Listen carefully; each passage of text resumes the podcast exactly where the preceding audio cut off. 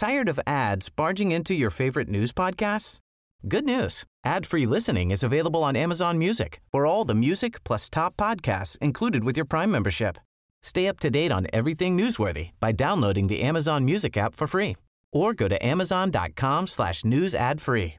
That's amazon.com slash news ad free to catch up on the latest episodes without the ads.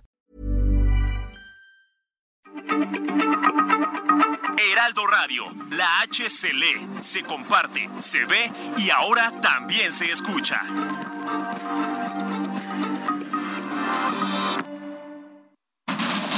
Inicia. Heraldo Noticias de la tarde con Jesús Martín Mendoza. En Heraldo Radio.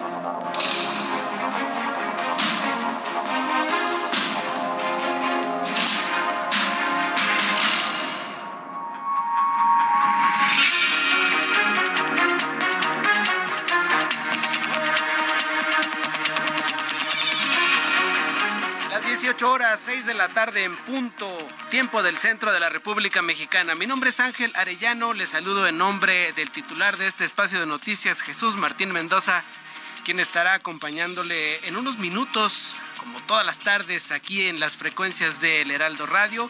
Tuvo un contratiempo con el tráfico porque déjeme decirle que la Ciudad de México está colapsada. Se ha generalizado la lluvia.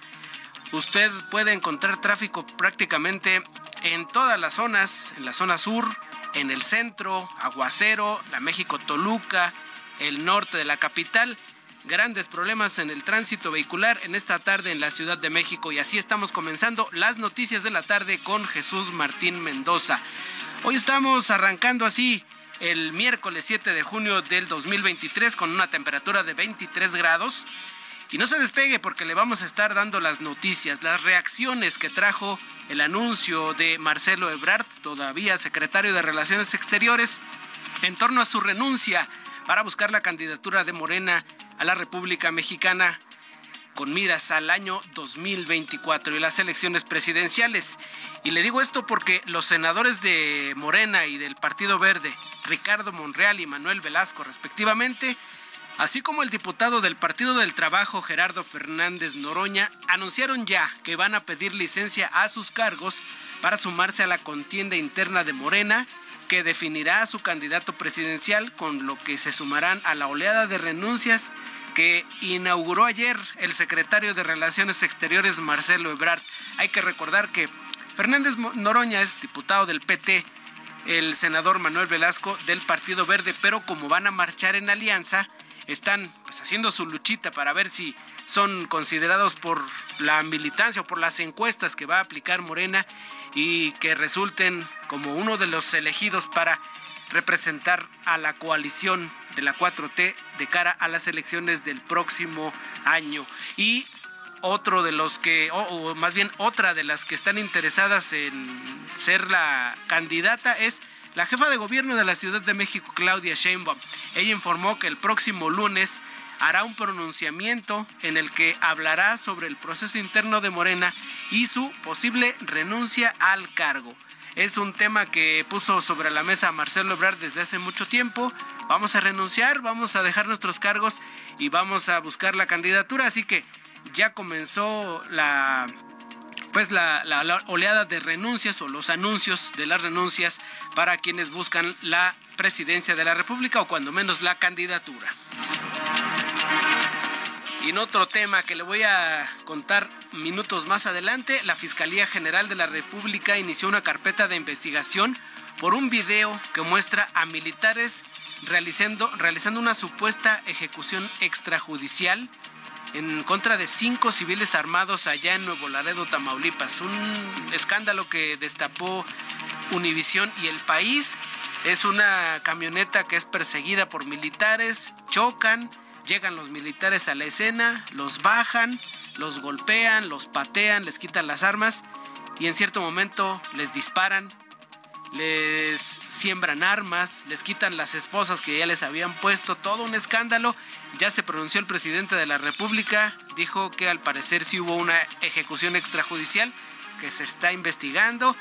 Sostiene que ya no hay masacres, que ya no son cometidas por el Estado y cuando ocurre se investiga. Más tarde todos los detalles de este nuevo escándalo en torno a los militares.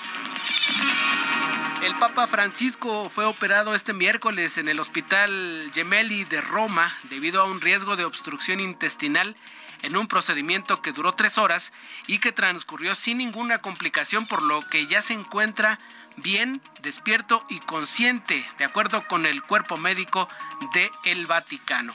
Son ya las seis de la tarde con cuatro minutos. Mi nombre es Ángel Arellano.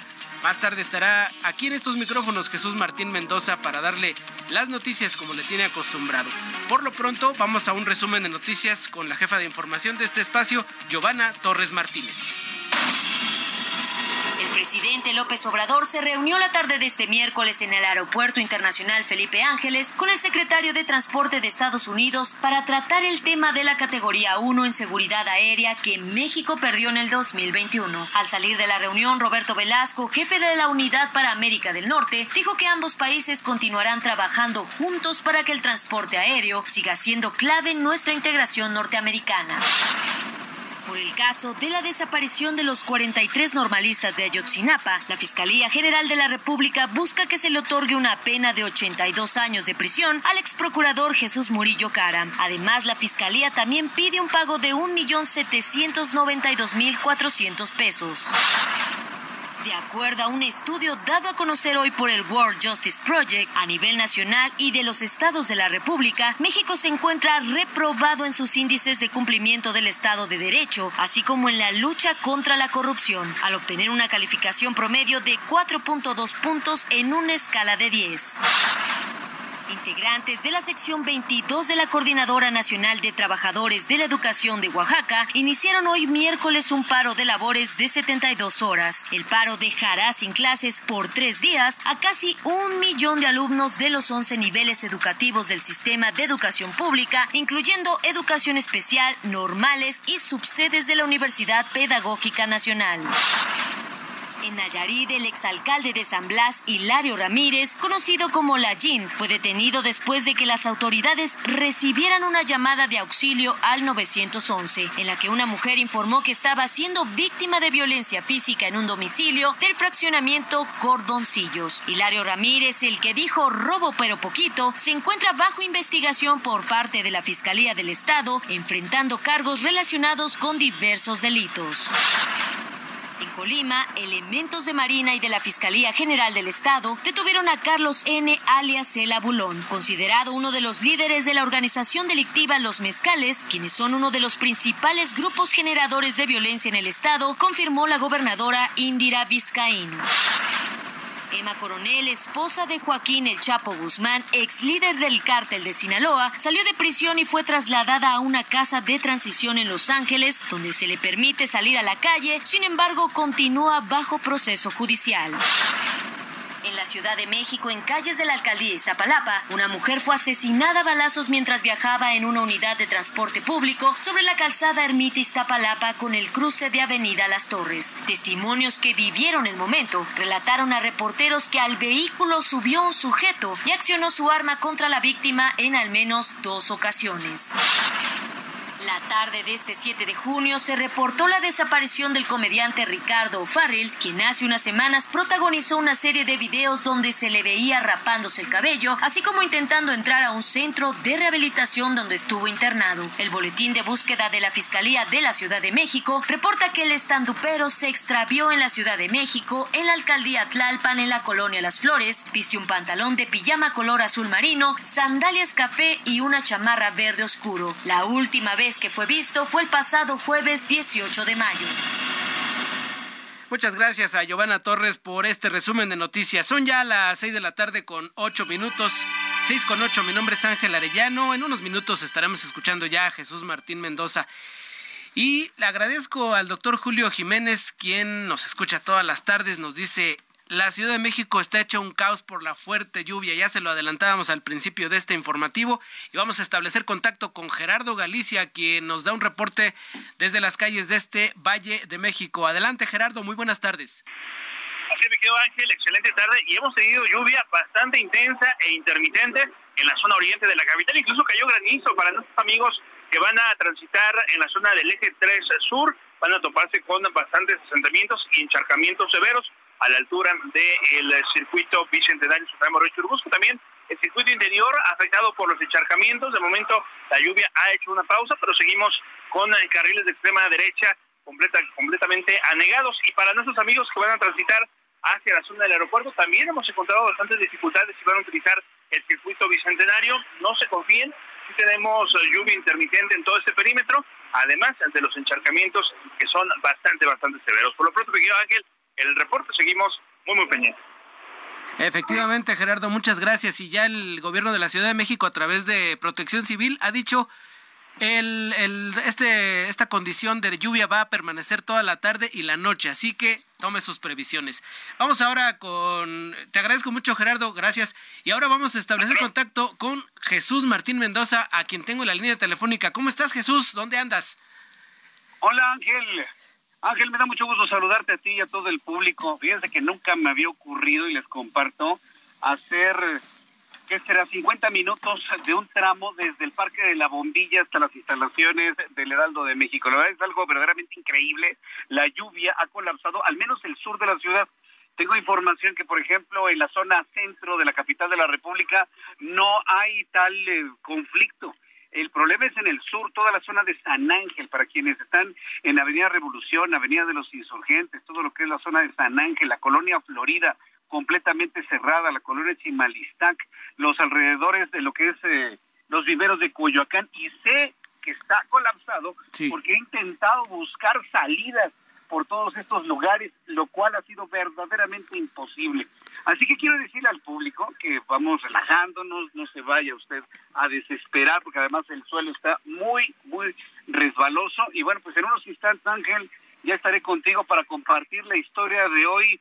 El día después, luego del anuncio que hizo Marcelo Ebrard Casaubón, y que tiene toda la razón, arrancó e inició con una serie de renuncias que están marcando ya el inicio de la ruta 2024. En unos instantes nos escuchamos ahí en las instalaciones del Heraldo de México, mi estimado Ángel, y el público que nos escucha. En unos instantes nos saludamos desde el estudio del Heraldo de México. Perfecto, Jesús. Aquí te esperamos con mucho gusto y pues que sea leve tu llegada aquí a las instalaciones. Gracias, Jesús Martín Mendoza, quien hace unos minutos antes de comenzar el programa me llamó y dice, oye, está, está vuelta loca la ciudad vamos a tener que comenzar en este en este en esta modalidad. Arrancas el programa y ahí llego yo en unos minutos pero la verdad es que sí está complicado y uno de los puntos que ha llamado la atención por la pues la fuerza de la lluvia es en la zona centro de la ciudad. Ahí se encuentra Javier Ruiz a quien saludo en esta tarde. Cómo estás Javier muy buenas tardes Hola, mi Ángel, ¿qué tal? Saludo con gusto. Pues se llovió de manera bastante intensa, al menos eh, pues 20, 25 minutos bastante fuerte. La lluvia que se registró en gran parte, pues yo creo que de la Ciudad de México, pero en específico en la zona centro y oriente, es donde se ha registrado mayor precipitación eh, pluvial. Ya algunos encharcamientos, principalmente sobre el paseo de la Reforma, llegando a Juárez, al Éxito Norte, en las direcciones de la Avenida de los Insurgentes, pues tenemos totalmente alegado los carriles laterales del paseo de la reforma. También mencionó que tenemos un, un plantón en el zócalo de la ciudad, son integrantes de la Coordinadora Nacional de Trabajadores de la Educación de la sección 22, quienes pues llegaron hoy por la madrugada, colocaron un plantón nuevamente para exigir pues principalmente mejoras laborales. No les han resuelto esto y es por ello que ha realizado pues un plantón por 72 horas y también diferentes movilizaciones principalmente en Oaxaca. Así que hay que tomarlo en cuenta, también cortes a la circulación que tenemos sobre el zócalo de la ciudad, dentro de la avenida 20 de noviembre y la Catedral Metropolitana, prácticamente todo ese punto se encuentra cerrado debido a que colocaron pues estas casas de campaña, al menos son 100 de ellas y al menos son 300 profesores los que han llegado en este punto. También avenida como en los insurgentes tenemos ya encharcamientos de consideración, al menos de la zona de Chapultepec, y esto en dirección hacia los ejes 1 y 2 norte. Continúa todavía cayendo una ligera llovizna, no está de más pues sacar el paraguas, el impermeable y manejar por supuesto con bastante precaución. De momento Ángel, ese es el reporte que tenemos. Muy bien, Javier, pues complicado el panorama. Vamos a estar pendientes a ver qué va ocurriendo a lo largo de los próximos minutos. Muchas gracias por tu reporte. Estamos atentos, hasta luego, buena tarde. Hasta luego, Javier Ruiz. Y antes también estuvo con nosotros Gerardo Galicia. Son ya las 6 de la tarde con 14 minutos, 6 con 14. Pues mire, le quiero comentar que hace algunos minutos Alejandra del Moral, ex candidata del PRI por el gobierno del Estado de México, ha subido un mensaje. Hay que recordar que horas después, o minutos de hecho, de que concluyó la, la elección o, que la gente acudió a las urnas, en el PRI acusaron a Alfredo del Mazo de haber entregado el Estado que fue históricamente controlado por el PRI y después el presidente del partido Alejandro Moreno también responsabilizó a Alfredo del Mazo de, de, no haber hecho lo suficiente, dice dentro de la ley para retener para el tricolor este este estado. Paloma Sánchez, la diputada del PRI, fue la que primero lanzó el, ataque y después fue el propio Alejandro Moreno. Ya salió a decir el gobernador que él tenía que garantizar la democracia en la entidad y ahora lo hace, sale a hablar Alejandra del Moral, dice que luchamos la más grande de las batallas y no puedo estar más satisfecha de haber dejado mi corazón y la piel al lado de los mexiquenses más aguerridos, más leales, más valientes. Soy una demócrata, soy una convencida de que solo respetando la ley y el Estado de Derecho se puede avanzar. Nos toca hacer un análisis puntual de lo que necesitamos proponer a la ciudadanía para que se involucre para que participe, para que seamos una opción de cambio con rumbo en quien puede recaer y proyectar sus sueños y objetivos, parte del mensaje que Alejandra del Moral subió hace poco menos de media hora, en donde pues da sus impresiones de lo que ocurrió con la elección del pasado domingo, en donde pues el PRI pierde la, elección del Estado de México. Bueno, pues así, así el asunto. Vamos ahora a otro tema, cuando son ya las seis con dieciséis. Y le quiero contar que, pues, lo, lo, que le adelantaba al principio la jefa de gobierno de la Ciudad de México, Claudia Sheinbaum, dice que va a definir el lunes y está a la espera de los resolutivos que se acuerden el próximo domingo en el Consejo Nacional de Morena para decidir eh, la fecha de su renuncia. Pero los detalles los tiene mi compañera reportera Elia Castillo, a quien saludo en esta tarde. ¿Cómo te va, Elia? Muy buenas tardes. Adelante. A ver, tenemos un problema ahí con Elia Castillo, con el reporte de eh, lo que dijo la jefa de gobierno, porque ya le decía el todavía canciller o secretario de Relaciones Exteriores, Marcelo Ebrard, ha orillado a que algunos digan cuando menos cuándo se van y a otros pues decir que van a estar analizando la fecha. Y es el caso de la jefa de gobierno, quien dice que todavía no define, pero que podría hacerlo el lunes. Elia, ¿cómo estás? Buenas tardes. Muy buenas tardes, Ángel. Te saludo con mucho gusto a ti al auditorio. Así es, te comento que, bueno, pues la jefa de gobierno, Claudia Sheinbaum, participó este miércoles en la clausura de la Convención Nacional del Partido Verde Ecologista de México, denominada Repensando el Futuro en Verde, en donde, bueno, fue recibida con o tuvo un gran recibimiento por parte de la dirigencia nacional y local del Partido Verde Ecologista de México, con batucada, banda, playeras, carpa, un templete y decenas de mantas con eh, los hashtag es Claudia y es verde. Bueno, pues recibieron a la mandataria capitalina, ahí eh, respaldaron su aspiración por la candidatura presidencial de Morena y aliados, entre ellos, por supuesto, el Partido Verde y el Partido del Trabajo. Ahí la mandataria como bien adelantas, bueno, eh, habló eh, respecto a esta, pues a la, no se refirió directamente a la renuncia del canciller Marcelo Ebrard, pero dijo que va a ser respetuosa de los procesos del partido de Morena y esperará hasta después del Consejo Nacional del Movimiento de Regeneración Nacional que se realizará el próximo domingo aquí en la Ciudad de México para definir eh, cuándo será su renuncia al cargo. Señaló justamente que el lunes saldrá a dar un pronunciamiento al respecto. Escuchemos parte de lo que comentó durante este encuentro verde ecologista. Seguramente tendrán alguna pregunta sobre los acontecimientos recientes. Yo disciplinadamente me voy a esperar al domingo, al Consejo Nacional de Morena, a que ahí se defina, se diga cuál es el planteamiento y ya el lunes estarán escuchando pues mi posicionamiento frente al domingo. Yo creo que eso es muy importante. Lo segundo que quiero decirles es que vamos a quitarnos un ratito la cachucha de jefa de gobierno. Eh, decirles que el Estado de México fue un gran ejemplo de unidad y que yo estoy convencida que al 24 tenemos que ir juntos, Morena, Partido Verde y Partido del Trabajo, que juntos somos invencibles.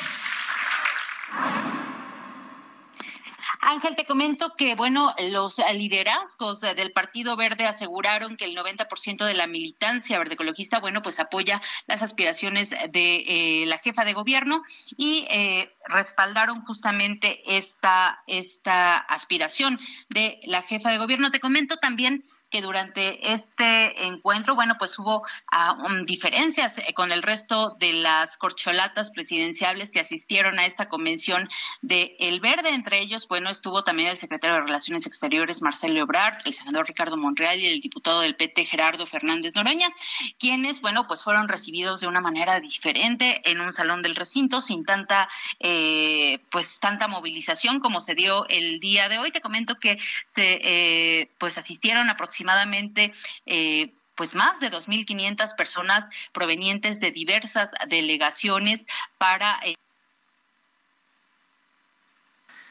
Muy bien, pues gracias Celia, gracias por tu reporte, así que ya lo decíamos, Marcelo Ebrard vino a mover las aguas en el asunto de la sucesión presidencial, lo iba a hacer el mismo día de la elección del Estado de México, pero se aguantó hasta ayer y pues ya estamos ahí hablando ahora de cuándo se van, cuándo renuncian los aspirantes. Gracias, Elia. Muy buenas tardes. Bueno, ahí perdimos ya al final a Elia Castillo. Y luego de que el secretario de Relaciones Exteriores, Marcelo Ebrard, hizo este anuncio de su renuncia para contender por la candidatura de Morena a la presidencia, los senadores Ricardo Monreal y Manuel Velasco, así como el diputado Gerardo Fernández Noroña, anunciaron que harán lo propio para sumarse a la contienda. Ricardo Monreal explicó que la próxima semana pedirá la licencia una vez que el Consejo Nacional de Morena defina la convocatoria. En el caso de Velasco Coello, este miércoles anunció su dimisión al Senado, la cual deberá ser aprobada por la Comisión Permanente, mientras que Gerardo Fernández Noroña hizo el anuncio a través de una entrevista radiofónica. El presidente de la República habló del tema, dio su parecer acerca de las renuncias y vamos a escuchar qué es lo que dijo esta mañana. Ya inició este proceso y a eso se debe lo de la renuncia de Marcelo y es posible que en estos días los que aspiren pues también presenten sus renuncias. ¿Quién va a sustituirlos? Hay tiempo todavía. Hay tiempo todavía, dice el presidente de la República. 6 con 22, 6 con 22 en esta tarde y ya estoy aquí en este estudio.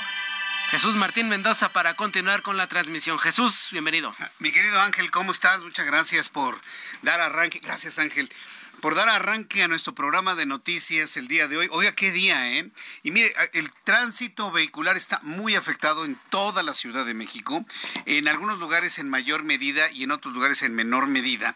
Pero sí decirle, por ejemplo, de los lugares donde venía, ya precisamente tenemos información de qué fue lo que ocurrió. Tenemos un bloqueo, tenemos un cierre en Avenida Universidad.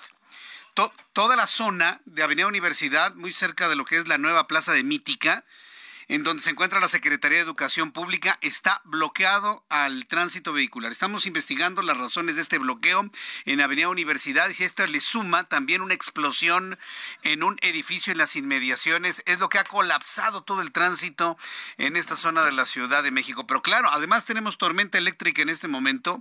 Aquí estoy escuchando cómo caen precisamente todos los truenos. Y bueno, pues decirle, ¿qué le puedo decir? Maneje con cuidado, maneje con mucha precaución, maneje pensando en que tiene que llegar a su casa. Sí se desespera uno. Imagínense yo cómo estaba atrapado en el tránsito en un trayecto que me lleva en algunas ocasiones 10 minutos, 7 minutos, haber hecho una hora, una hora en un trayecto de 7 minutos, es lo que está sucediendo en la Ciudad de México. Entonces, ármese de paciencia, con mis compañeros reporteros les voy a tener el bloqueo de Avenida Universidad y la explosión de este edificio en el sur de la capital de la República, lo que además de la lluvia ha sumado a, colapsar por completo lo que ocurre aquí en la capital. Así que maneje con mucha, mucha paciencia, por favor, a esta hora de la tarde. Son las 6 de la tarde con 24 minutos hora del centro de la República Mexicana. Después de los anuncios, le voy a presentar aquí en el Heraldo, y gracias por sus comentarios que me han llegado a lo largo de toda la tarde y en la mañana desde la mañana a todo el mediodía, en la tarde, les agradezco infinitamente todos sus comentarios. Después de los anuncios, le voy a platicar lo que ha sucedido con este video que reveló el país de una ejecución, de una persecución, ejecución, siembra de armas ¿Ante qué estamos? ¿Quiénes armaron ese montaje? Bueno, lo vamos a conversar después de los anuncios y le voy a tener toda la información de seguridad. Le invito para que me escriba a través de mi cuenta de Twitter, arroba Jesús Martín MX. Escucha las noticias de la tarde con Jesús Martín Mendoza. Regresamos.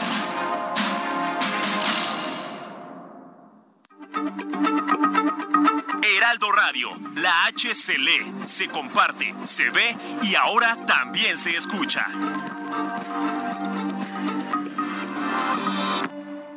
Heraldo Radio, con la H que sí suena y ahora también se escucha. Continúa Heraldo Noticias de la tarde con Jesús Martín Mendoza.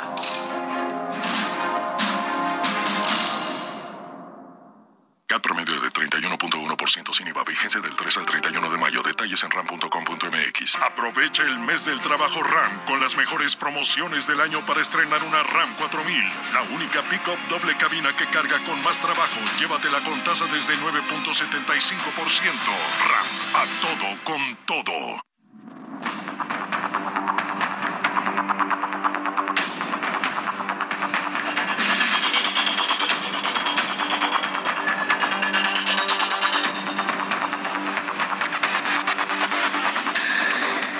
Son las 6 de la tarde con 30 minutos, las 6 de la tarde con 30, hora del centro de la República Mexicana. Les saluda Jesús Martín Mendoza a través de las frecuencias del Heraldo Radio en toda la República Mexicana, en los Estados Unidos. Muchas gracias por estar aquí con nosotros. Por favor, maneje con mucha precaución. El sur de la Ciudad de México, ya viéndolo de una manera mucho más específica, se encuentra totalmente colapsado. Tenemos un bloqueo en la avenida Universidad para quienes vienen desde el sur, para quienes vienen desde, no sé, desde ciudad universitaria van a sentir el tránsito a vuelta de rueda frente a los viveros de Coyoacán completamente detenido y es que está cerrada la vialidad de toda Avenida Universidad frente a la Secretaría de Educación Pública.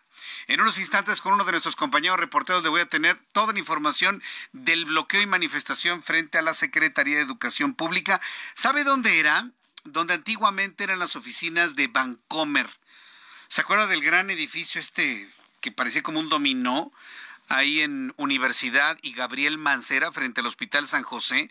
Este gran edificio que durante muchos años fue el corporativo de el entonces Vancomer, hoy nuestros amigos de BBVA. Ah, bueno, pues ahí enfrente, ese edificio ahora es de la Secretaría de Educación Pública, lo rentan. Y bueno, pues ahí seguramente hay maestros de la coordinadora manifestándose, además de que tienen también su tendido en el zócalo de la Ciudad de México, no, todo un caos, ¿eh?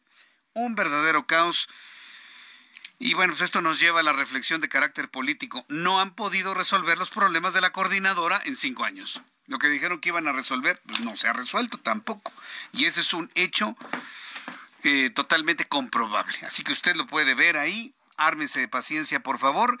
Y pues vamos a revisar las noticias del día de hoy. Estamos consternados, impresionados con este video Recuerde que desde que se desarrolló la tecnología del video a través de las cámaras de vigilancia, por supuesto, del Big Brother, pues, del hermano que todo lo ve, ¿no? Del gran hermano, si usted lo quiere ver de esa manera. Eh, si comparamos la capacidad de videos y de cámaras de vigilancia de México en otras partes del mundo, pues estamos en pañales. Pero aquí hay cámaras suficientes como para dar cuenta de lo increíble, de lo indecible. Gracias a una cámara de seguridad nos dimos cuenta de cómo murió, por ejemplo, el hombre que entró a las instalaciones del metro en la línea B, cómo se cae, presuntamente se electrocuta, se golpea la cabeza y muere en el lugar, gracias a una cámara de video, para que luego nadie nos cuente.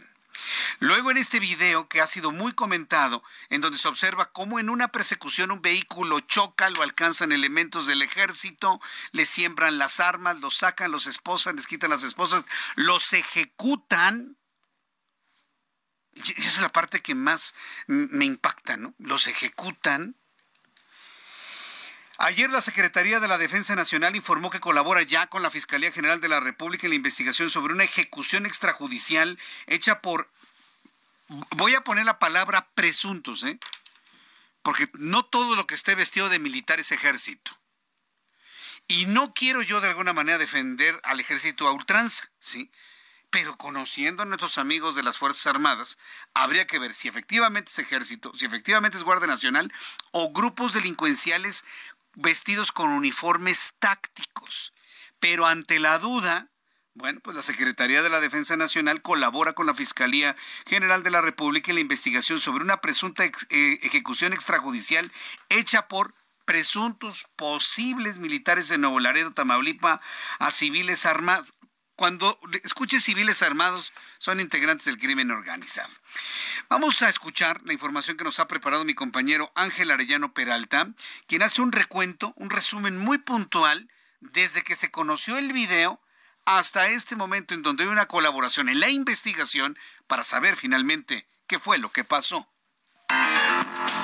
18 de mayo de 2023, Nuevo Laredo, Tamaulipas. En esa jornada de bloqueos y enfrentamientos hubo un hecho que se grabó en video. La supuesta ejecución extrajudicial de cinco personas a manos de efectivos del ejército. El material difundido por Univisión y el diario El País muestra una pick-up negra perseguida por un vehículo militar. La camioneta invade el carril contrario, casi golpea a un auto de frente, sale de la carretera y finalmente choca contra una barda en la parte trasera de una tienda de autoservicio de la colonia Las Encinas. Son las 2 de la tarde con 36 minutos, según la hora que registra el video de la cámara de seguridad que captó el incidente. Segundos después del choque, llegan varios militares. Una unidad castrense golpea la camioneta.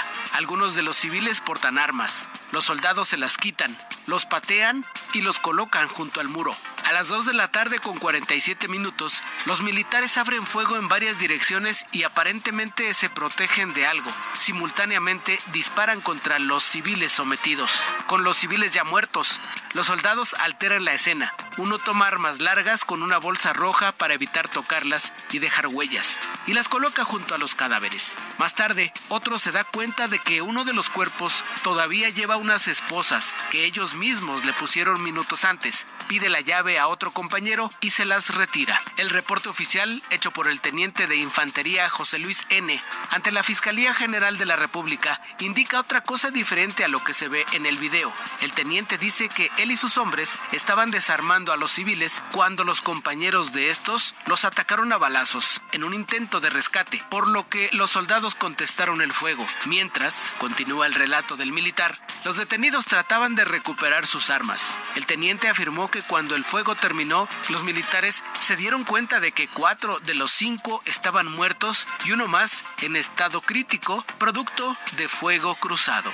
Reportó para las noticias de la tarde Ángel Arellano Peralta. Muchas gracias, Ángel. Tiene mucho que investigar la Fiscalía General de la República y lo que de manera urgente se necesita saber es si estos hombres son integrantes del ejército, son integrantes de la Guardia Nacional o es un grupo de civiles armados. Ya sabe que en México somos muy dados al eufemismo. El, eufemismo es eh, suavizar un término, una calificación de alguna situación, objeto o cosa o persona. Ese es el eufemismo en una definición así muy sucinta. Entonces, como somos un país proclive al eufemismo, hacerlo menos para que no se ofendan, Sí, bueno, pues a lo mejor se tratan de integrantes de otro grupo de civiles armados. ¿eh? Entonces, estaremos a la espera de esta investigación. Cuando son las 6 de la tarde con 38 minutos hora del centro de la República Mexicana, quiero informarle, vial de la Secretaría de Seguridad Ciudadana en la capital del país, mucha atención a quienes nos escuchan, inclusive que vienen de otras partes del país, van a llegar a la Ciudad de México y quieren entrar por el sur, decirles que continúa cerrada la circulación en Avenida Universidad a partir de Real de Mayorazgo con dirección al norte, Alcaldía Benito Juárez debido a manifestantes. La alternativa vial, José María Oyoki Gabriel Mancera, División del Norte, Avenida de los Insurgentes. Un gran caos vial que se vive en esta zona. No dice Secretaría de Seguridad quiénes son, pero desde temprano le informé a través del Heraldo Televisión de un plantón de cientos de maestros pertenecientes a la sección 22 de la Coordinadora Nacional de Trabajadores de la Educación que montaron un plantón, un campamento en el Zócalo de la Ciudad de México. Y estoy por confirmarle si es una parte o si son todos los maestros que estaban en el Zócalo que llegaron a, las, a una de tantas instalaciones que tiene la Secretaría de Educación Pública, este en el sur de la Ciudad de México. Bien, vamos a entrar en comunicación en estos momentos y me da mucho gusto saludar a Víctor Hernández, quien es especialista en seguridad nacional por la Universidad Panamericana. Una vez conocido este video que filtran medios internacionales como lo es El País, ¿Qué es lo que opinan los analistas de lo que vemos en esas imágenes? Víctor Hernández, gusto en saludarlo. ¿Cómo se encuentra? Muy buenas tardes muy agradecido con el espacio. Enfrentamiento o ejecución. ¿Qué podemos advertir en el modus tanto del grupo de civiles armados como del grupo aparentemente integrante de las Fuerzas Armadas? ¿Qué, ¿Cuál es la conclusión al observar estas imágenes, Víctor Hernández? Estas imágenes revelan lo que ya lleva ocurriendo mucho tiempo desde que el ejército fue desplegado en las calles para hacer labores policiales y que probablemente no hubiéramos creído si no hubiera quedado en video. Eh, el primer dato de alarma de que el ejército estaba realizando este tipo de prácticas, entiéndase modificar escenas del crimen y eh, pues sembrar armas a detenidos que probablemente no hubieran cumplido ciertos criterios para eh, ser sometidos a un proceso judicial, eh, fue el, índice de letalidad perfecta producido por el Centro de Investigación y Docencia Económica. Eh, es muy claro que conforme la guerra contra el narcotráfico avanza, y el ejército empieza a hacer labores de seguridad pública, mágicamente incrementa el número de detenidos que no son ni heridos ni detenidos durante los enfrentamientos, sino que eh, de pronto empieza a haber eventos con una letalidad total, ¿no? Donde no hay ni un solo delincuente que pueda contar la historia de cómo eh, se llevó a cabo una detención. Y eh, aunque bueno, digamos, no, no, son ni todos ni la mayoría de los casos, sí que eh, pues hay un, hay un incremento en este tipo de, de enfrentamientos donde el saldo es poco plausible porque normalmente el delincuente no tiene la disciplina mental o no tiene la misión de defenderse y luchar hasta el último hombre como si fuera eh, un soldado profesional, eh, cuando en realidad pues muchas veces es, es, gente muy improvisada la, que forma parte de estas organizaciones. Entonces lo que vemos en este video es eh, la típica intervención de las Fuerzas Armadas, ¿no? donde se modifica una escena del crimen, donde se alega que hay nada más legítima defensa y es un modus operandi, porque no es ni el primero eh, ni, el, ni el único caso de esta naturaleza que hemos visto de la guerra contra el narco eh, y es una tragedia porque incluso cuando el ejército se quita la correa a sí mismo y dice, sabes qué, hasta aquí, eh, muerto el perro, se acabó la rabia, eso no resuelve el fondo de la crisis de seguridad. Tamaulipas sigue siendo una de las capitales eh, de la guerra contra el narco y que incluso abandonando esas reglas de enfrentamiento básicas, incluso de, una guerra convencional, una regla mínima de no dispararle a un enemigo que se rinde, eh, ni siquiera eso es suficiente para acabar con la crisis de inseguridad.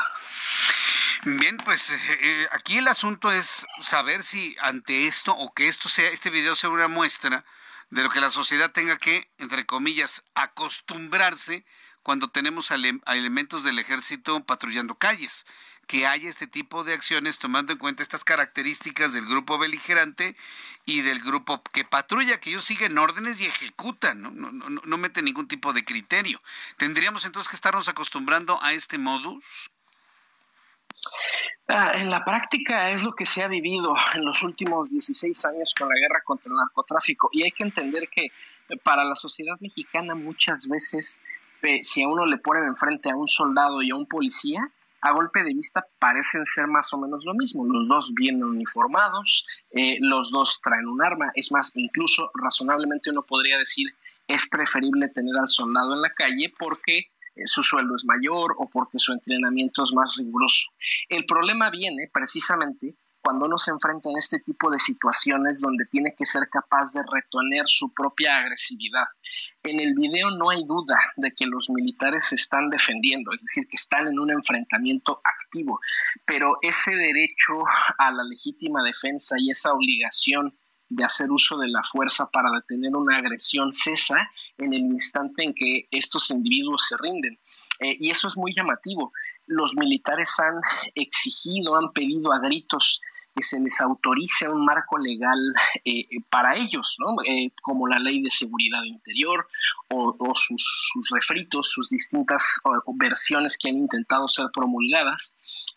pero fíjate, ni siquiera en ese marco de guerra, como lo es, por ejemplo, el derecho internacional humanitario, que es el derecho del conflicto armado, ni siquiera ese tipo de normas, que son como que las mínimas indispensables de conducta, permitirían dispararle a un combatiente que se rinde, ¿no? Y eso, eso es profundamente llamativo, ¿no? Por un lado, un ejército que exige y que clama un marco jurídico más generoso, que les permita hacer uso más de la, de la fuerza sin tantos controles y al mismo tiempo vemos que se enfrasca en ese tipo de conductas y que probablemente ni siquiera sabríamos que pasan hasta que ocurran eh, enfrente de una cámara. Vaya, pues esto, realmente es preocupante. El propio presidente de la República reconoce la participación de elementos del ejército. ¿Esto de qué manera, desde su punto de vista, merma pues eh, el mensaje que envía el presidente de sacar al ejército a las calles, militarizar al país con el argumento de la seguridad? Hay, hay un sacrificio al momento de que eh, las policías o los ministerios públicos o, las Fuerzas Armadas toman la decisión de, de, cometer este tipo de acciones. Hay, hay, ocasiones en que son aisladas, ¿no? Es decir, hay ocasiones en que pues es un solo elemento o un oficial que de pronto se le pasa la mano, que en el calor del enfrentamiento eh, pues puede ocurrir una de estas situaciones, pero lo que hemos visto en México es muy por el contrario, es un modus operandi, ¿no? Ya llevamos 16 años en el que múltiples de estos incidentes se presentan.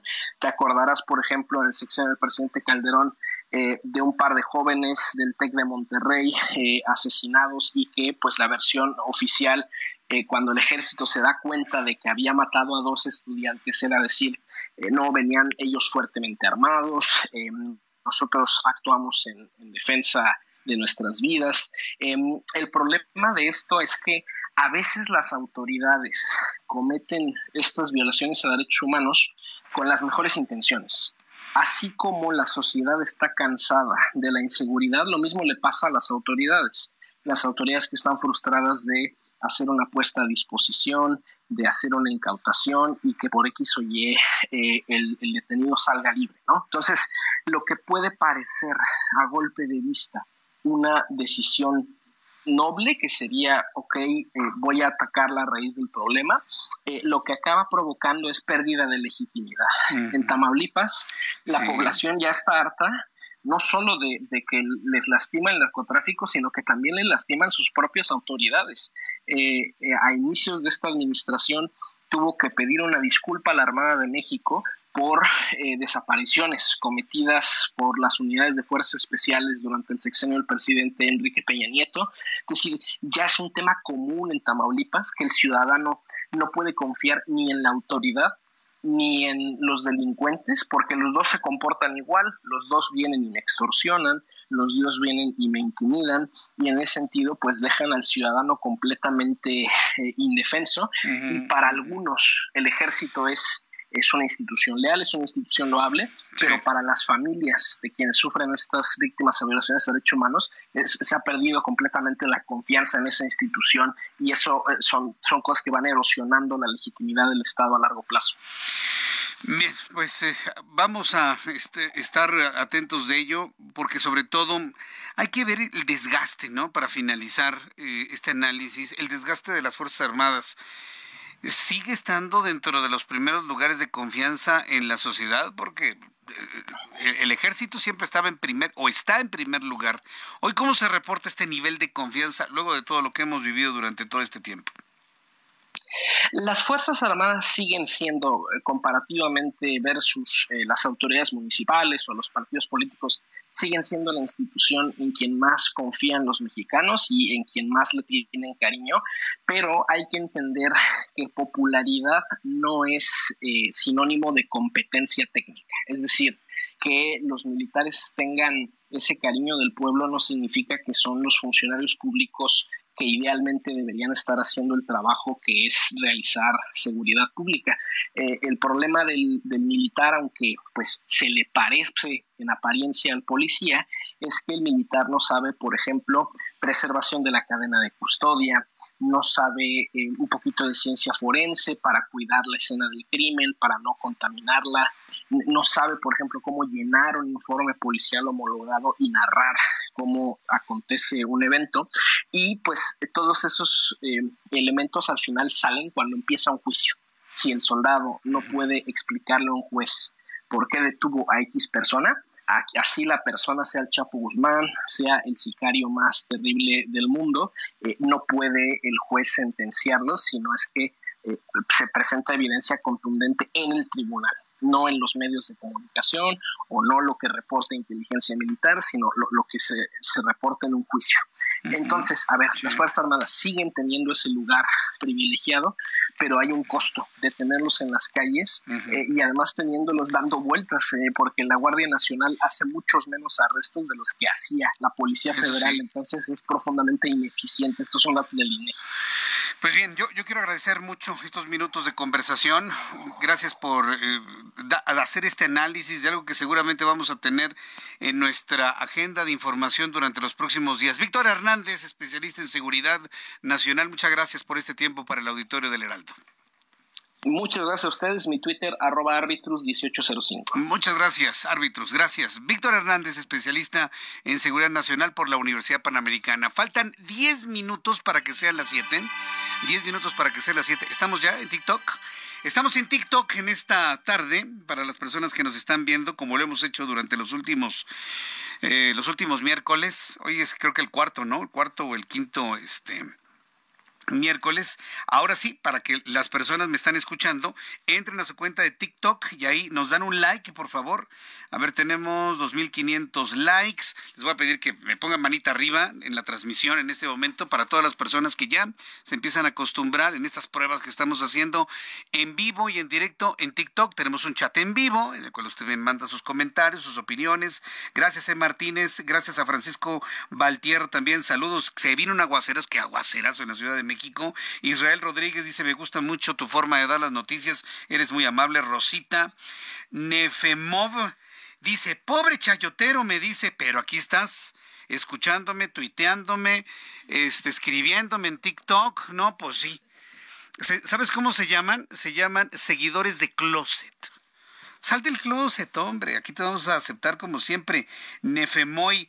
Dice Martínez, te mando un saludo desde Indiana, desde los Estados Unidos. Muchas gracias por estar siempre presente con nosotros. Lucero Blanco, saludos desde Oaxaca. Dice Delgado también. Rodrigo Mavs, dice un fuerte abrazo y saludos a todo el equipo. Muchas gracias, tú siempre muy atento. Su like, así su manita arriba, su dedito arriba, se los voy a agradecer infinitamente para que cada vez más personas podamos escuchar también esta forma hacer radio, ¿no? A través de TikTok. Bien, antes de ir a los anuncios. ¿Me dijiste qué números, Ángel? A ver, e, esta información es muy importante compartírsela antes de ir a los anuncios. Debido al incremento en el índice de secuestros y hechos violentos en el municipio de Tamaulipas del Mante, el alcalde Noé Ramos manifestó el temor que existe entre la ciudadanía y urgió al gobierno del estado a tomar acciones. Carlos Juárez, adelante con tu información. Muy buenas tardes.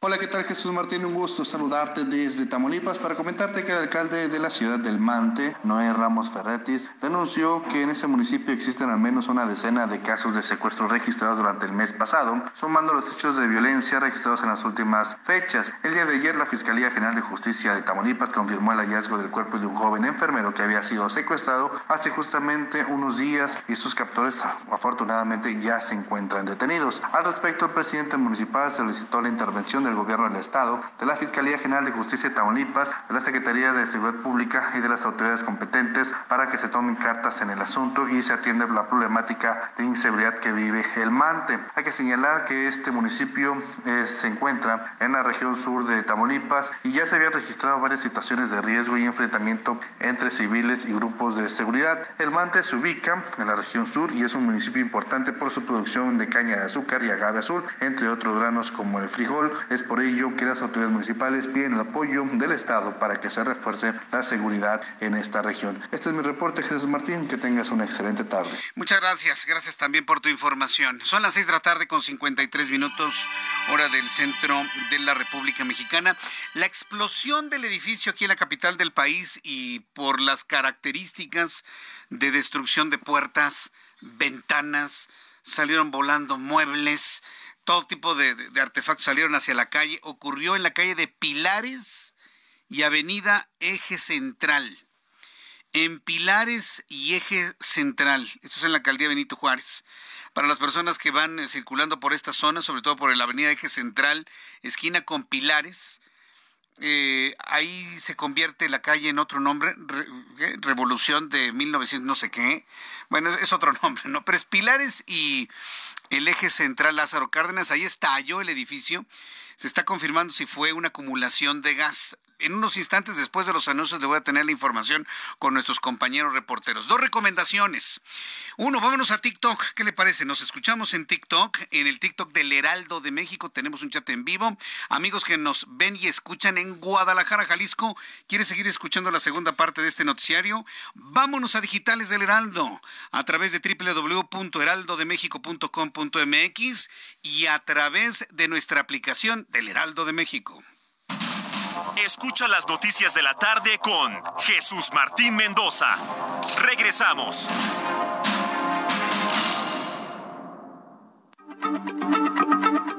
Heraldo Radio, la H se lee, se comparte, se ve y ahora también se escucha.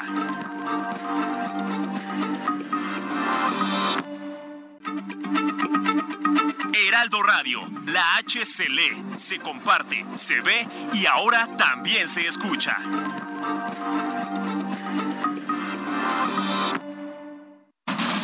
Continúa Heraldo Noticias de la tarde con Jesús Martín Mendoza.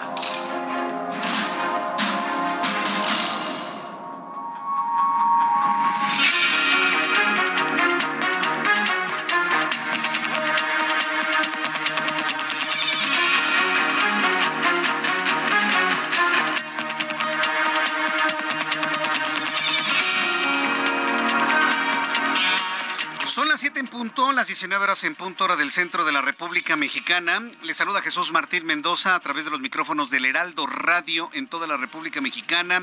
En los Estados Unidos estamos haciendo radio por TikTok, porque esto es radio por TikTok.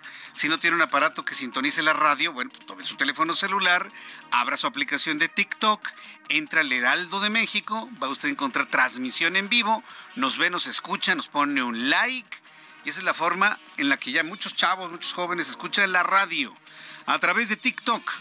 Así que como siempre le digo, súbale el volumen a su radio, que le tengo la información más importante a esta hora de la tarde. Quiero informarle que la organización Actívate presentó más de 10.000 firmas ciudadanas que reclaman un protocolo de actuación por la libertad religiosa la libertad religiosa. Urge un protocolo de atención del Estado para prevenir, actuar y resarcir el daño. No hay que olvidar que más de 86% de los mexicanos declara profesar, profesar alguna religión en lo que crean. ¿eh? Así, es, es importante decirlo. Es importante respetarlo. Te tendré detalles de esto un poco más adelante aquí en el Heraldo Radio. Informo también que funcionarios de los Estados Unidos revelaron hoy miércoles que los jóvenes desaparecidos del call center en Zapopan, Jalisco, sí investigadores estadounidenses están metidos en el asunto. Bueno, pues han declarado que los desaparecidos del call center en Zapopan, Jalisco, pudieron haber sido asesinados debido a que intentaron dejar de trabajar para la empresa, la cual señalan se dedicaba al fraude en ventas de tiempos compartidos. Entonces, por lo menos ya encontró la investigación estadounidense la razón del asesinato, el quererse salir entonces una red de criminales, ¿no? Porque pues nadie se sale de ninguna red de criminales, es lo que podemos entender. Si esto usted asocia la información que hoy confirma la Fiscalía del Estado de Jalisco de que lo encontrado dentro de no 45, sino 50 bolsas de basura de restos con restos humanos, sí pertenecen lamentablemente a los jóvenes desaparecidos de ese call center. También informaré que el cineasta mexicano Pablo Aura ganó el premio Eterno del Pitch Género Fantástico del Festival Internacional de Cine de Guadalajara con El Rito de la Santa Muerte. El filme que está por rodar y que se abordará los mitos y leyendas sobre esta figura en el país, ya que estamos hablando precisamente del respeto a todas las creencias y las religiones, créame que inclusive hasta esta será considerada. Le informo que en entrevista con el Heraldo Radio, el especialista en seguridad nacional por la Universidad Panamericana, Víctor Hernández, explicó que los videos en los que se exhibe a soldados ejecutando a cinco civiles ponen en evidencia dicen, el incremento de la letalidad en los enfrentamientos entre elementos militares y miembros del crimen organizado, así como un modus operandi por parte de las Fuerzas Armadas, lo que resulta insuficiente para resolver el problema. Es la voz del especialista Víctor Hernández lo que vemos en este video es eh, la típica intervención de las Fuerzas Armadas, ¿no? Donde se modifica una escena del crimen, donde se alega que hay nada más legítima defensa y es un modus operandi, porque no es ni el primero eh, ni, el, ni el único caso de esta naturaleza que hemos visto de la guerra contra el narco eh, y es una tragedia porque incluso cuando el ejército se quita la correa a sí mismo y dice, sabes qué, hasta aquí, eh, muerto el perro, se acabó la rabia, eso no resuelve el fondo de la crisis de seguridad. Noticias de Xochil Galvez. Súbale el volumen a su radio. Súbele el volumen a su dispositivo, súbele el volumen a tu celular, súbele el volumen a tu TikTok. ¿Sabes lo que va a pasar en la conferencia mañanera? Vamos a ver a Xochitl Galvez. Finalmente Xochitl Galvez podrá ir a la conferencia matutina del presidente mexicano. Después de más de medio año de litigios, la senadora Xochitl Galvez del grupo parlamentario del PAN informó en sus redes sociales que el juez le otorgó un amparo, por lo que ahora pues tiene que aceptarla López Obrador ahí en la conferencia matutina. Ya sabe que solamente recibe periodistas a modo. Periodistas de esos que nada más le aplauden y dicen, ay, qué bonito es nuestro presidente. Ah, bueno, de esos, de esos señores o señoras son los que van a la conferencia matutina. Por eso usted no ha visto otra categoría de periodistas en la mañanera. Sí, porque no, no, no. Otros niveles no vamos a la conferencia matutina. Pero pues Ochil Gálvez no es periodista, es política y quiere debatir con el presidente porque fue aludida y tampoco le ha sido reconocida las... Ella dice que son imprecisiones a lo que ha dicho. Esto es lo que eh, anunció Xochil Gálvez para poder ir a la conferencia matutina. El juez me acaba de otorgar el derecho de réplica. Señor presidente, usted dijo que si una autoridad se lo instruía, me daría ese derecho de réplica. Así que vaya poniéndole fecha. Yo estoy bien puesta para ir a su mañanera. Para que a través de mi cuenta de Twitter, arroba Jesús Martín MX, me digas, me comentes y también a través de nuestro chat en TikTok. ¿Tú crees que le dé el derecho de réplica el presidente a Xochitl Galvez? En más de este resumen de noticias, el bloque de contención del Senado presentó ante la Suprema Corte de Justicia de la Nación dos acciones de inconstitucionalidad contra la Ley General en materia de humanidades, ciencia, tecnologías e innovación y contra la ley del ISNE en materia de vivienda aprobadas por Morena y sus aliados el pasado 28 de abril durante el llamado Viernes Negro. El presidente López Obrador se reunió esta tarde con el secretario de Transporte de los Estados Unidos, Pete Buttigieg. Esto en el Palacio Nacional para tratar el tema de categoría 1 en la seguridad aérea de México. En redes sociales el presidente dijo que la reunión fue respetuosa, propositiva pero pues nada de nivel 1, ¿no? Seguimos en nivel 2. La Organización de la Cooperación y Crecimiento Económico, la OCDE, celebró que la economía mundial ha mejorado, incluso es más optimista respecto al crecimiento económico para 2023, que elevó la estimación de 1.8, estoy hablando de crecimiento económico mundial, global, se ha elevado la expectativa de 1.8 a 2.6% respecto al pronóstico de marzo pasado. Es decir, la gente pues ya está normal, ¿no? Con dinero, aunque todo esté más caro en todo el mundo, comprando, vendiendo, comprando, viniendo, subiendo y bajando. En consecuencia, el organismo mantuvo su expectativa de que el Producto Interno Bruto mexicano se expanda apenas 2.1% durante 2024. Hay que recordar que estos pequeños porcentajes se van sumando al derrumbe de nuestra economía en 2021 de casi el 10%. El Instituto para la Economía y la Paz reveló que en los últimos cuatro años las incautaciones de fentanilo en la frontera entre México y Estados Unidos han aumentado 300%, al pasar de 31.8 a 6.668 kilogramos, mientras que en el territorio nacional los decomisos pasaron de 11 a 2.114 kilogramos. El rector de la Universidad Autónoma del Estado de México, Carlos Eduardo Barrera Díaz, anunció que buscará reunirse con la próxima gobernadora de la entidad, Delfina Gómez, con quien tratará el tema del presupuesto de la Casa de Estudios, así como el fortalecimiento de la oferta educativa. Le doy a conocer que el Departamento de Justicia de los Estados Unidos notificó al expresidente Donald Trump, el republicano Donald Trump, que está siendo investigado por haberse quedado con documentos clasificados tras dejar la Casa Blanca, algunos de ellos encontrados por el FBI en su mansión de Florida. Aquí jaleo traen con Donald. Déjenlo, hombre. Quieren derrotarlo, derrótenlo en las urnas, pero pues no así. Le digo que también allá en Estados Unidos se cuecen habas.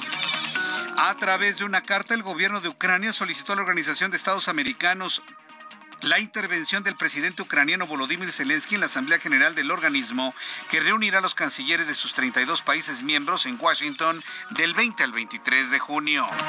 Este miércoles, en medio de críticas firmes, el expresidente Donald Trump y el ex vicepresidente estadounidense Mike Pence presentó oficialmente su candidatura a la nominación republicana por la presidencia de los Estados Unidos. Pence le criticó a Donald Trump el haber abandonado los principios conservadores y ser culpable del incumplimiento del el 6 de enero de 2021, cuando ocurrió el asalto al Capitolio. Son las noticias en resumen. Invito para que siga con nosotros. Le saluda Jesús Martín Mendoza. Son las 7 con 9, las 19 horas con 9 minutos, hora del centro de la República Mexicana. Amigos en TikTok, su like fundamental para que estas noticias lleguen a más personas. Y usted que me escucha en la radio, recomiéndenos en todas las frecuencias del Heraldo Radio en México y en todas las frecuencias del Heraldo Radio Media en los Estados Unidos. Vamos a entrar en comunicación con nuestros compañeros reporteros urbanos. Gerardo Galicia, ¿en dónde te ubicamos a esta hora de la noche? En la colonia Letrán Valle Jesús Martín, excelente noche, donde ocurrió hace algunos minutos una fuerte explosión, al parecer por acumulación de gas, en un segundo piso de una torre de departamentos. Son los departamentos ubicados sobre el eje central, llegando a la calle de Pilares, y es por este motivo que tenemos fuerte movilización de equipos de emergencia. De hecho, la calle de Pilares queda completamente cerrada. Para darnos una idea, Jesús Martín, la onda... Eh, la onda expansiva de esta explosión dañó los eh, siete pisos prácticamente de este inmueble, hablamos de los vidrios y los eh, canceles. También eh, cruzando la acera vemos daños, vehículos con los vidrios completamente destrozados, algunas puertas. De hecho, muchos de los vecinos ya comienzan a hacer la limpieza de todos estos vidrios que sencillamente se vinieron abajo luego de esta fuerte explosión. Y caminando sobre el eje central, a unos 100 metros de distancia también tenemos la presencia de elementos de protección civil charlando con vecinos porque también sufrieron algunos daños. Hay una persona que resulta lesionada de consideración, ya va camino a un hospital y prácticamente todos los vecinos de este inmueble han tenido que ser evacuados. Por ello, eh, la presencia de elementos de protección civil. En estos momentos, de hecho, bomberos están realizando, eh, están eh, recorriendo los pasillos y todos los departamentos de este inmueble, retirando todos los vidrios para evitar un, algún percance mayor. Y de hecho, para darnos una idea, Jesús Martín, del tamaño, la magnitud de esta explosión, prácticamente donde estamos transmitiendo hay cables telefónicos y justo sobre ellos quedó parte de una ventana. Por lo pronto es el reporte si van a utilizar el eje central llegando a la calle Pilares, hay vehículos de emergencia para mayor referencia muy cerca del eje 7 sur, hay que manejar con precaución. Oye, me recuerda esta explosión, ¿te acuerdas? La que hubo en Avenida Coyoacán, casi esquina con Avenida Universidad, muy cerca de la antigua Plaza Coyoacán. ¿Te acuerdas de, ese, de esa gran explosión? Por cierto, edificio que se mantiene todavía deshabitado. Algo muy parecido, ¿no? Porque he estado viendo algunas imágenes que eh, eh, nuestros reporteros nos han enviado. Se quedó sin ventanas el edificio. Sí, sí, una situación muy, muy similar. Y de hecho, por ello queremos eh, charlar con elementos de protección civil Jesús Martín para saber si han encontrado algún daño estructural o hasta el momento únicamente quedan daños materiales o daños eh, únicamente en la fachada de este inmueble. Lo que sí vemos a la distancia es eh, elementos del Cuerpo de Bomberos Jesús Martín eh, asomándose por los balcones con algunas lámparas, retirando todo objeto que pudiera estar a punto de caer, precisamente para que los peatones y vecinos no corran riesgo, pero es una situación muy similar a la que ya mencionaba Jesús Martín. Correcto, pues gracias por la información, Gerardo. Hasta luego. Hasta luego, que te vaya muy bien. Javier Ruiz, gusto en saludarte. ¿En dónde te ubicamos a esta hora de la noche? En la zona centro, Jesús Martín, nuevamente comienza a llover, hay que salir con paraguas, con impermeable. Ya tenemos algunos encharcamientos, principalmente sobre la avenida Doctor Río de la Loza, al menos para quien deja atrás el eje central Lázaro Cárdenas, y esto en dirección hacia las inmediaciones del circuito interior. El sentido opuesto, lo que es eh, Fray Servando Teresa de Miel, presenta carga vehicular, pero el avance todavía es constante, al menos del circuito y en dirección hacia lo que es la avenida Francisco del Paso y Troncoso. La calzada San Antonio va para esta hora Jesús Martín ya totalmente colapsada la circulación, desde Lucas Jalamán el avance a vuelta de rueda para llegar hacia el viaducto Miguel Alemán. Y finalmente Jesús Martín mencionar que continúa el bloqueo por parte de profesores de la Coordinadora Nacional de Trabajadores de la Educación, tanto en el Zócalo de la ciudad como en la Avenida Universidad y el circuito interior. Están exigiendo mejoras laborales. Prácticamente toda la zona sur de la ciudad se encuentra colapsada, como la Avenida Universidad, el circuito interior, principalmente estas arterias. Hay que tomar como alternativa insurgentes la avenida San Francisco y también es una buena opción División del Norte porque prácticamente hay un nudo vehicular en este cruce tan importante que es el circuito interior de Churubusco y la avenida Universidad. De momento, Jesús Martín, el reporte que tenemos. Es un verdadero caos toda esa zona y todavía se encuentran ahí las personas bloqueando Avenida Universidad en este momento, Javier. Así es, Jesús Martín, todavía continúan. Nuestros profesores se encuentran justamente en las afueras de la FED, son de la coordinadora y están exigiendo pues principalmente mejoras laborales. Ya llevan pues casi tres horas en ese punto, si no es que cuatro, y están colapsando pues una de las eh, importantes avenidas que es el circuito interior, a pesar de que los carriles centrales sí están abiertos, los laterales se mantienen cerrados y esto está provocando que pues prácticamente hay un nudo tanto para quien desea llegar hacia la avenida Universidad o hacia la avenida Coyoacán, pues prácticamente con los cortes de la circulación está colapsado todo este perímetro, reitero, hay que utilizar de preferencia insurgentes, la avenida San Francisco o División del Norte, que son arterias pues distantes, Jesús Martín, pero de momento es la mejor opción para no quedar saturado en el tráfico. Jesús Martín, aunado a ello, pues también mencionar que continúa lloviendo tanto en la zona sur como en la zona centro de la Ciudad de México, Jesús Martín. Bien, Javier Ruiz, muchas gracias por la información. Estamos atentos, hasta luego. Hasta, luego, muy buenas noches, que te vea muy bien. Son las 7 con 15, hora del centro de la República Mexicana. Quiero invitarla a que nos siga a través de TikTok. En los siguientes minutos estaremos en TikTok hasta las siete y media, 7.25 aproximadamente. Entra a TikTok, escucha nuestro programa de noticias. Deme un like, por favor. Eso va a ser fundamental tanto para su servidor como para el Heraldo de México, para el Heraldo Radio. Su like, por favor, a quienes nos ven en TikTok, se lo agradezco siempre infinitamente. Vamos al caso de los, de los jóvenes desaparecidos allá en en Jalisco, en unos minutos más le voy a tener información de la nueva hipótesis que se hace desde fuera de México. Sí, porque la investigación también ya la están realizando en los Estados Unidos. Antes informarle que el cineasta mexicano Pablo Aura ganó el premio eterno del Pitch Género Fantástico, ya lo adelantaba en el resumen, del Festival Internacional de Cine de Guadalajara con el rito de la Santa Muerte, así se llama. El filme que está por rodar y que abordará los mitos y leyendas sobre esta figura en el país. Patricia Villanueva, quien es nuestra reportera de escena, pues nos tiene más información. Adelante, Pati, qué gusto saludarte. Buenas noches. El director Pablo Aura Langer ganó el premio eterno en el pitch de género fantástico en el Festival Internacional de Cine en Guadalajara para la película que está a punto de filmar, El rito de la Santa Muerte, una historia que retrata mitos y leyendas del país. Significa, primero que nada, una patadita de buena suerte por parte del festival de, de pues decir, bueno, pues el, trabajo está funcionando, la gente está reaccionando. El cineasta también habló de la fuerza que tiene el género de terror en el público mexicano. Creo que vivimos en una, en una cultura en la que a lo mejor tenemos esa sensibilidad, tenemos esa pasión y tenemos ese interés por las historias sobrenaturales. No es cierto que solo seamos un país de comedias románticas no es cierto. O sea, obviamente las comedias románticas son geniales y también tienen su espacio, pero somos un país al que nos encantan las historias de terror, nos encanta conectarnos con esa parte sobrenatural y nos encanta ir al cine, que se apaguen todas las luces y estar en ese momento en el que no sabes dónde te van a asustar, dónde a aparecer el monstruo, pero también culturalmente siempre hemos sido un país de leyendas, un país de mitos, un país donde se juntan un montón de cosas que al final nos acaban, nos acaban conectando muchísimo con el cine de género. Para el Heraldo Radio, Patti Villanueva. Muchas gracias, Patti. Muchas gracias, Patti, por la información. Son las 7.17, hora del centro de la República Mexicana.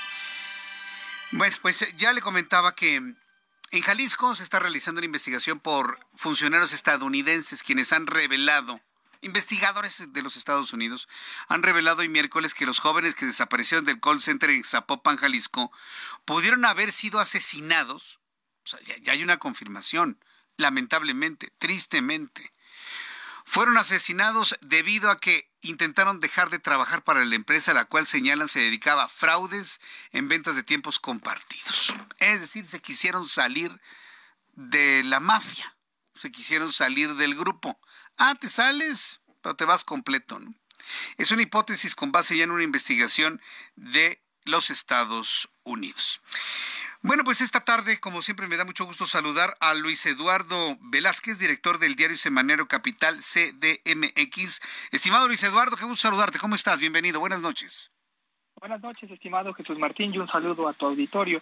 Ya con resultados firmes de las elecciones para renovar gubernaturas en Coahuila y el Estado de México, vale la pena que revisemos escenarios y también lecciones que dejan a las coaliciones que disputarán el poder en 2024, tanto en la presidencia como en la Ciudad de México.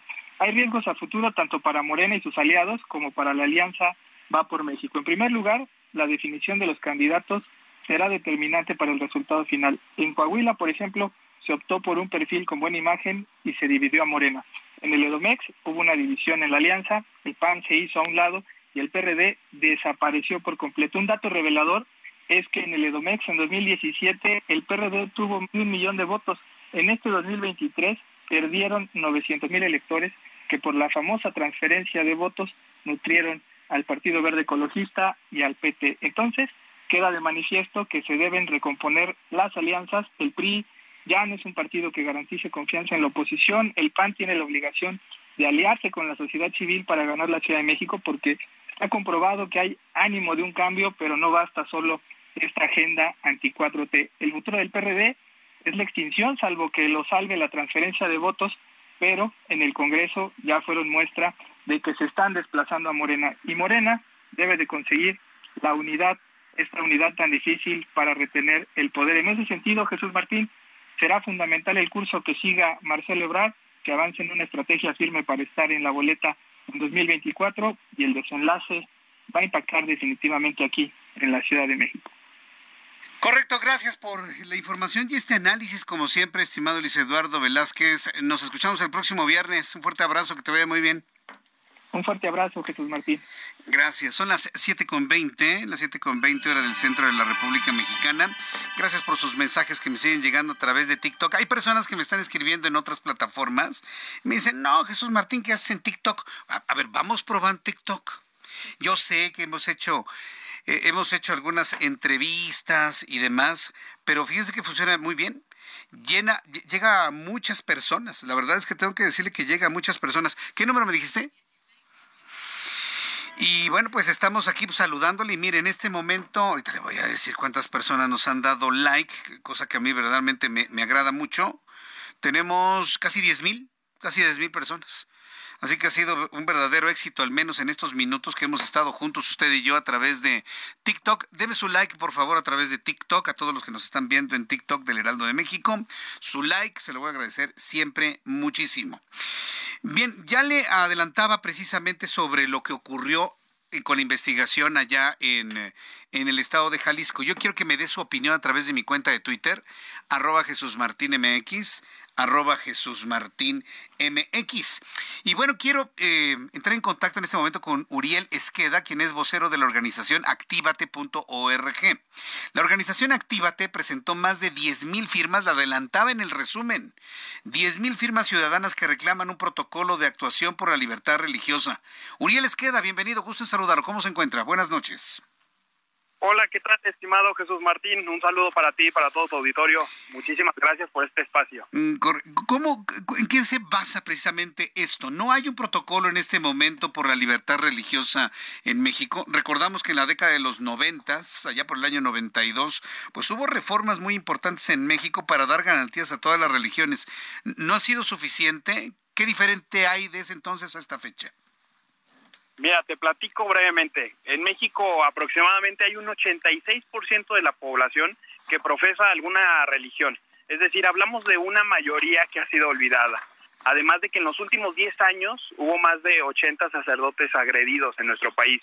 Y según un informe eh, presentado por el Centro Católico Multimedial, indica que nuestro país es el, más peligroso para ejercer el sacerdote en América Latina desafortunadamente vivimos ataques constantes, ¿no? O sea, estamos viendo el tema, por ejemplo, que sucedió en Chihuahua, donde balacearon un templo y dejaron un cuerpo ahí eh, tirado, donde, por ejemplo, atacaron a un sacerdote, 12 hombres en Iztacalco, el intento de asesinato del obispo de Durango, el incendio de un templo en, en Irapuato, es decir, vemos constantemente ataques contra el derecho humano a la libertad religiosa.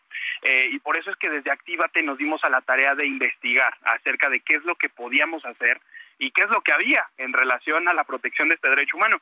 Y nos dimos cuenta que no hay nada, mi estimado. Fíjate que eh, no hay algún protocolo de actuación, sobre todo que les marque a las autoridades qué es lo que deben de hacer para la prevención, para la actuación y para la reparación.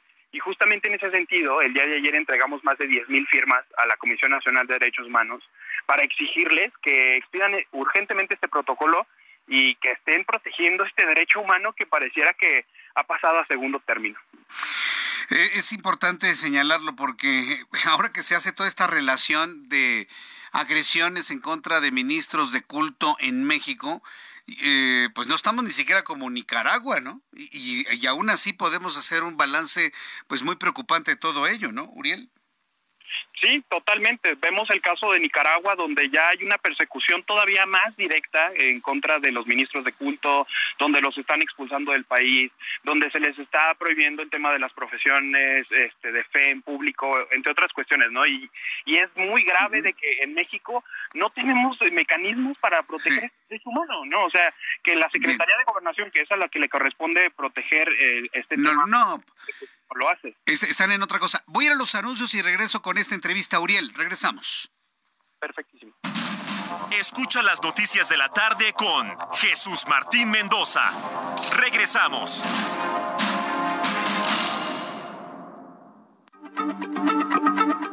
Heraldo Radio, la H se lee, se comparte, se ve y ahora también se escucha.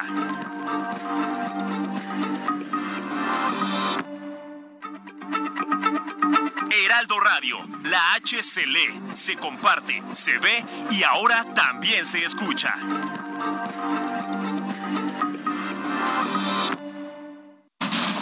Continúa Heraldo Noticias de la tarde con Jesús Martín Mendoza.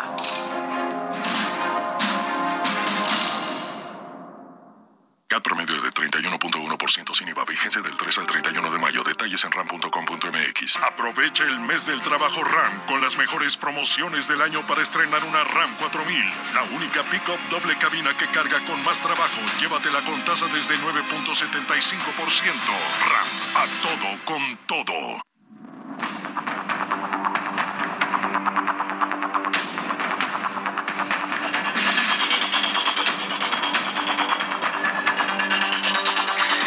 Son las 7.31, las 7.31 hora del centro de la República Mexicana. Oye, yo me quedé completamente sorprendido del, fenómeno TikTok, pero ahorita lo platicamos porque tengo en la línea a Uriel Esqueda, vocero de la organización Actívate.org. Eh, una pregunta, eh, Uriel, en esta segunda parte de la entrevista, ¿cómo se, qué, es lo que se espera lograr con, con esta con esta activación, digamos, con esta intención y con estas 10.000 firmas? ¿Propuestas legislativas, un decreto presidencial? solamente la sensibilización de la gente. En, realidad, ¿qué, ¿qué, se busca lograr con esto? Que me parece en principio justísimo para quienes tenemos fe y creemos en algo. Sí, claro, mira, te cuento que lo que estamos buscando eh, con esta campaña es que se expida un protocolo eh, de actuación prevención y reparación ante este tipo de actos. En, el, en la cuestión de la prevención, bueno, que se implementen cursos, talleres, diplomados, es decir, toda la difusión de este derecho humano en las escuelas, ¿no? O sea, que no se vea como algo olvidado, eh, que se empiece a generar esa cultura desde los menores hasta los más grandes en cómo se está protegiendo este derecho humano. En el tema de la actuación, bueno, las autoridades que se capaciten, en relación a cómo van a intervenir una vez que atacaron algún centro religioso, que atacaron a un ministro de culto y también que sepan los ministros de culto a quién pueden acudir, cómo le pueden hacer. Por ahí comentábamos justamente con la Comisión Nacional el tema de la implementación de los botones de pánico que en algunas eh, iglesias o centros de culto pues sí están, ¿no? Pero no está implementado en todo el país. Y también en el tema de la reparación, ¿no? ¿Qué medidas se van a tomar, por ejemplo, cuando se atacó una iglesia como lo vimos eh, de ayer en Chihuahua, ¿no? O como lo estamos viendo en los diferentes eh, estados de la República, ¿no? O sea, a ver, ¿qué vamos a hacer con esos sacerdotes que ya los amenazaron, con esos sacerdotes que ya los intentaron matar? O sea, ¿qué, medidas vamos a tomar? No no se puede quedar así. Y justamente lo que estamos buscando es que a través de la Comisión Nacional de Derechos Humanos eh, se pueda llamar urgentemente al diálogo a la Secretaría de Gobernación, que es a los que les corresponde o está dentro de sus facultades, el proteger y el tutelar eh, este derecho humano y a los ministros de culto. Entonces, ya tuvimos una respuesta favorable de la entrega del día de ayer a través de la Comisión Nacional de Derechos Humanos y pues bueno, le vamos a dar un seguimiento en relación a esta situación para poder implementar este protocolo en todo el país. Bien, bueno, pues eh, que no sea esta la única vez que hablemos, estimado Uriel Esqueda, llevemos de seguimiento, por favor, para que informemos al público de cómo va la conformación de este protocolo y por lo pronto yo quiero agradecer infinitamente estos minutos de comunicación con el auditorio del Heraldo Radio. Muchas gracias, Uriel. Muchísimas gracias, estimado Jesús Martín. Ahí estamos en comunicación y los mantemos al pendiente de lo que está sucediendo. Muchas gracias. Hasta la próxima. Gracias. Es Uriel Esqueda, es vocero de la organización activate.org. Son las 7.34, las 7.34 hora del centro de la República Mexicana. En la línea telefónica, y mire, para poder profundizar de, lo que nos dejó el proceso electoral del domingo pasado, pero en la mira de la ruta 2024, recuerde que aquí en el Heraldo de México ya estamos en la ruta 2024, le presentamos a través de nuestra edición impresa y web un resumen muy completo, pormenorizado de dónde estamos, cómo vamos y hacia dónde eh, va a ir el proceso electoral de 2024. En la línea telefónica me da mucho gusto saludar a Luis Carlos Ugalde, analista político, director general de Integralia Consultores. Estimado Luis Carlos Ugalde, bienvenido al Heraldo de México en esta señal de radio. Buenas noches. Hola Jesús, muy buenas noches y gracias por invitarme a platicar. Yo creo que hay muchos elementos muy interesantes que nos dan una idea de cómo va a venir el 2024. Vimos a una oposición arrasante en el norte y en Coahuila, a esa misma oposición la vimos completamente empequeñecida, pero no tanto como decían las encuestas en el centro de, la República Mexicana. El candidato del norte me dijo que la unión de partidos con la ciudadanía es lo que le funcionó. Acá vimos un gobernador que no se metió a la campaña de su candidata. A ver, ¿qué elementos podemos obtener de todo esto para visualizar 2024, estimado Luis Carlos? Bueno, lo primero es que tenemos una población que en general está satisfecha con las cosas, es decir, tienen esperanza, eh, un 60% evalúan bien al gobierno, eh, de tal forma que no hay razones para cambiar, es decir, la gente está, la economía está estable, el crecimiento es muy bajo, pero la economía está estable, el peso está fuerte, el empleo se está recuperando, entonces digamos que la situación global del país para la mayoría de la gente está bien y además hay esperanza, cosa que hace mucho no había. Eso es lo primero. Lo segundo es que eh, la oposición eh, no tiene en este momento muchos instrumentos para competir porque no hay como un mejor México posible que el que ofrece el gobierno para una buena parte de la población. Entonces, todas estas ideas de que el antiobradorismo, Morena está destruyendo a México, que para muchos hacen sentido porque yo sí creo que en muchos casos están destruyendo cosas importantes del país, porque el populismo lo que busca es satisfacción hoy a costa del futuro pero la gente no lo ve así, entonces en un entorno así es muy difícil para un para para la oposición poder encontrar cuál es la ruta adecuada. Tercer elemento, pues creo que la elección del pasado domingo lo que nos mostró es que en una entidad, eh, Coahuila, pues arrasó, la, arrasó el PRI y el PAN, eh, y en la otra, pues ganó Morena con contundencia, no como decían las encuestas, que por cierto se equivocaron. Este tema hay que señalarlo una y otra vez. Las encuestas por mala fe o por negocio o por mal trabajo no hicieron bien y sobreestimaron un triunfo que nunca existió de Morena. Pero bueno, finalmente hubo un ganador claro que fue Morena, eh, políticamente hablando se empodera, va, digamos, en una suerte de caballo de hacienda hacia 2024. Eso no significa que 2024 ya está resuelto, pero sí en, temporalmente hay una percepción pues, de que Morena tiene todas las fichas para ganarla. Entonces, en ese entorno, la oposición se tiene que poner las pilas, tiene que eh, decirnos cómo van a elegir a sus candidatos, tienen que elegir una persona que sea muy atractiva como candidata, candidato, y ese es un desafío mayor. Así está más o menos las cosas como las veo, Jesús. Correcto. Ahora, hay un, una comparativa, porque en la impresión no dicen, no, pues aunque fueron ocho puntos, pero híjole, se sobrepuso Morena muy por encima de los otros partidos políticos, pero hay una narrativa de los partidos de la oposición en cuanto a la cantidad de votos y cuando se comparan la cantidad de votos obtenidos por la alianza de Morena y por la alianza opositora, pues resultaron casi la misma cantidad de, de millones de votos, lo que están comentando, en este caso Kenia López Rabadán, que sí hay tiro para 2024. Entonces, e, es un espejismo que fue apabullada la oposición, en realidad tiene potencia en cuanto a números de votos para competir en igualdad de circunstancias con un partido que usa toda la plataforma gubernamental para promocionarse, Luis Carlos. Yo creo que al margen del resultado del, del domingo pasado, que efectivamente pues el número de votos fue lo mismo, más o menos, y una elección de presidente, pues cuentan los votos por igual en el norte y en el sur, entonces es cierto ese análisis. Ahora, eh, eh, el tema nada más es que para que eso sea válido, la oposición tiene que escoger bien a una persona candidata y eso no está fácil. Creo que si logran un método que sea abierto, transparente, que sea como un concurso, abierto a la gente, donde todo el mundo pueda participar, opinar. Y de ese método sale una persona de partido o sin partido, puede legitimarse y puede nacer con mucha potencia. Y dos, esa persona necesita un relato. Y el relato es, ¿qué ofrece la oposición que sea mejor que la continuidad que nos ofrece López Obrador?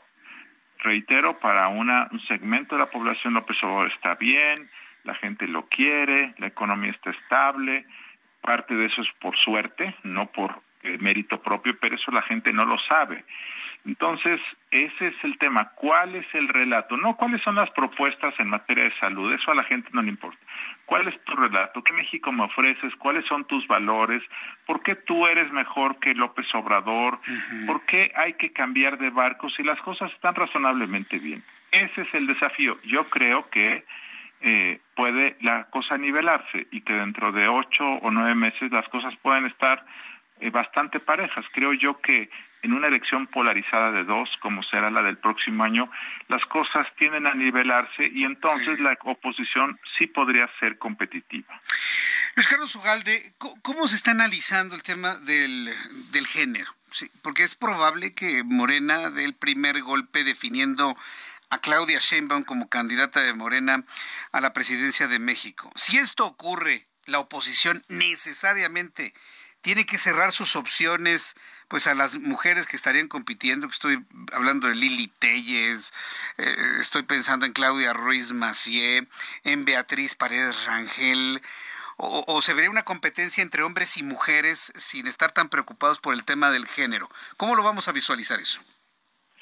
Pues mira, eh, no necesariamente. Claramente una mujer le puede competir a otra mujer en, digamos, sin los estigmas de que hay violencia de género o de que eh, hay actitudes machistas.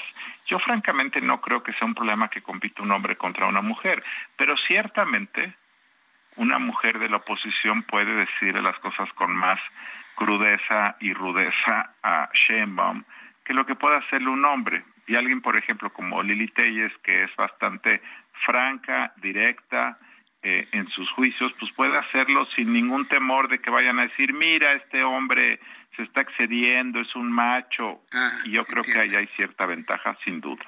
O sea, en una contienda hombre-mujer, la mujer va a tener la ventaja por este, este tipo de discurso. Pues probablemente los hombres se autocontengan por un miedo implícito que ya existe de que no puedes decir algo que sea políticamente incorrecto. Yo creo que las, la candidatura, la, persona candidata de la oposición en 2024 tiene que romper la, corrección política si quiere dialogar directamente con la gente. Si la persona candidata cuida las formas en aras de tener un lenguaje que no ofenda a nadie, no le va a hablar a nadie. Entonces tienes que romper ciertos estigmas, ciertas restricciones, porque es la única manera de a veces comunicarte. Hay temores, hay enojos en la población que nadie dice. López Obrador, por cierto, ha salido a decir muchos enojos que nadie hablaba. Y esto ha despertado la simpatía de segmentos de la población. Bueno, hay otros enojos, por ejemplo, de las clases medias que nadie dice. ¿Quién va a salir a decir cuáles son los agravios que siente la clase media? Nadie se atreve porque esto puede sonar feo, pero creo que alguien que lo diga puede despertar un enorme entusiasmo del país. Pues ahí está el secreto, un secreto que a veces pienso que la oposición no está viendo, pero pues vamos a ver cómo se organizan hacia el 26 de junio, que van a ser pues 15 eh, días después de los anuncios que haga Moreno el próximo domingo. Veremos finalmente cómo se organizan y seguiremos en esta idea del análisis, estimado Luis Carlos Ugalde, porque en este momento la información de cómo vienen las cosas es fundamental para un voto razonado, pensado, responsable y pues agradezco mucho este tiempo, como siempre, Luis Carlos. Te agradezco, Jesús. Muy buenas noches. Buenas noches, gracias. Es Luis Carlos Ugalde, un hombre profundamente conocedor de los procesos electorales de nuestro país. fue presidente del IFE, del Instituto Federal Electoral. Bueno, son las 7.44 horas del centro de la República Mexicana. Adivinen quién está en el estudio. Hoy, doble, doble. El ingeniero Carlos Álvarez Flores, presidente de México Comunicación y Ambiente. Ingeniero. Muy buenas noches, Jesús Martín. Nuevamente, ahora aquí en radio. Nos podemos seguir si quiere hasta. No, claro. O sea, sé que con esto podemos seguirnos el resto de la al contrario. Un saludo a los 15 millones de mexicanos de aquí, del otro lado del río, que nos escuchan hoy. Pues después de todo lo que ha ocurrido en el último fin de semana, ya debemos de ser 20 millones. A propósito de la discusión de que si es Claudia o es Marcelo u otro. Digo, porque todavía no están del otro lado. ¿Quién es el otro? No, pues no sabemos. No, no, de Morena creo que nomás. Ah, usted habla de Movimiento Ciudadano. ah, va a ser Luis Donaldo. Otros. bueno, si viene el joven, que venga. No, hablo de los otros. De lo que queda de PRI, PAN, PRD. Ajá. Lo que quiero decir hoy es importante porque, bueno, cada quien tiene su percepción y sus eh, preferencias políticas, pero el que venga Alguien tiene que ser el presidente o presidenta de este país de 2024 al 2030. Entonces yo lo que quisiera nada más es pedir que este próximo gobierno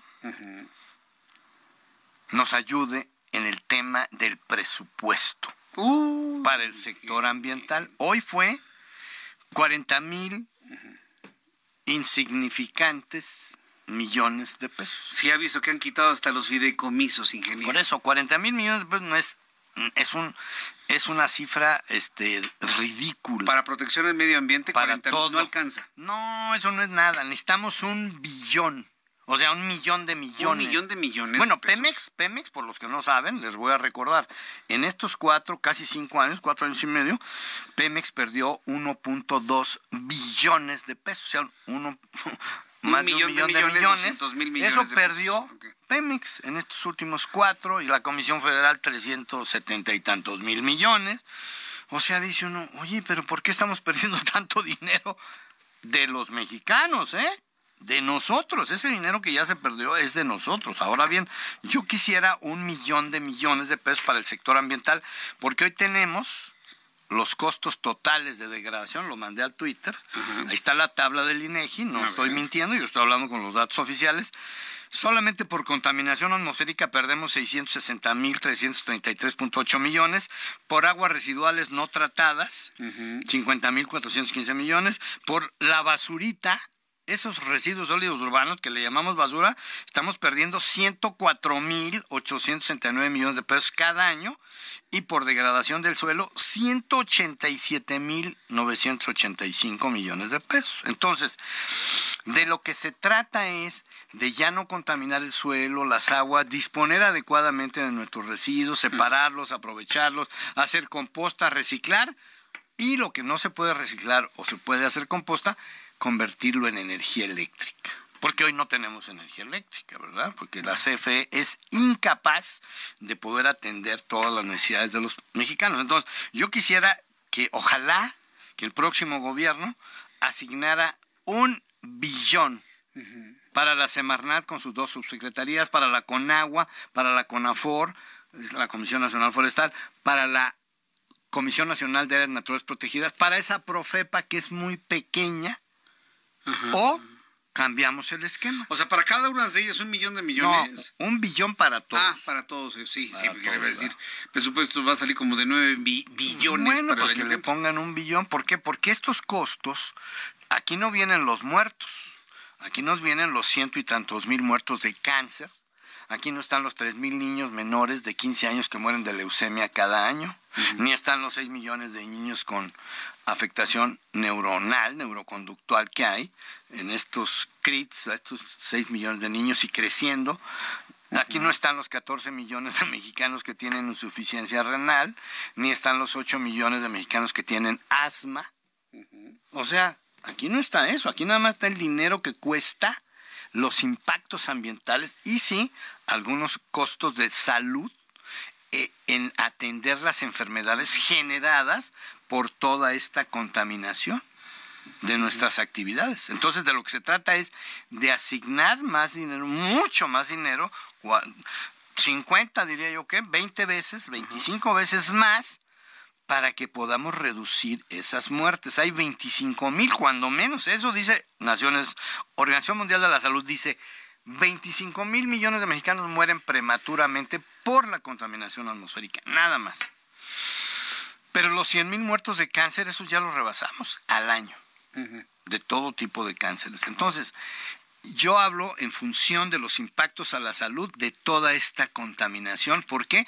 Porque estamos comportándonos mal, porque no hay más presupuesto para reforestar, para evitar los incendios forestales, para manejar adecuadamente los 44 millones de toneladas de residuos sólidos urbanos, los 300 millones de toneladas discretas de cada, cada año, 1.2 millones de residuos electrónicos cada año que no estamos manejando adecuadamente. Entonces, esa sería la cartita de Santo Claus para el próximo gobierno que designe un millón de millones al sector ambiental para proteger los recursos naturales y, por ende, la salud de los mexicanos. Eso es lo que yo quisiera.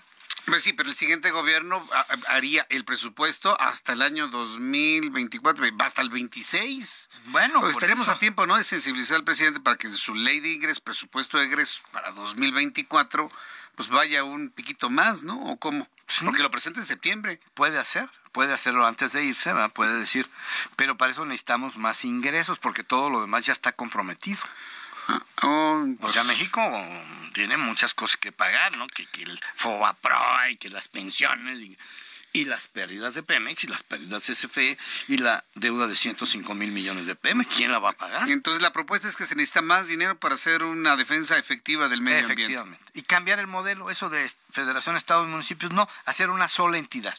O sea, todas las dependencias de medio ambiente del país estatales, municipales y federales, que se conformen en una sola unidad, en una sola institución, donde estemos todos, los medios, los expertos, los ONGs, los académicos y por supuesto los empresarios. Toda la actividad económica tiene que estar sentada en una misma mesa, porque este es el mismo país.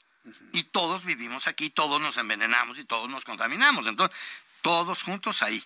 Ese es mi sueño, mi utopía ambiental. Ese es. Me, recuerda a los sueños y utopías del sector este, científico que esperaban el 1% del Producto Interno Bruto y ese está más lejos que nunca, ingeniero. Pero puede regresar, puede regresar. Es cuestión de, pues de, voluntad. Y además, yo ya se los digo desde hoy, ¿eh? fíjense bien, ¿eh?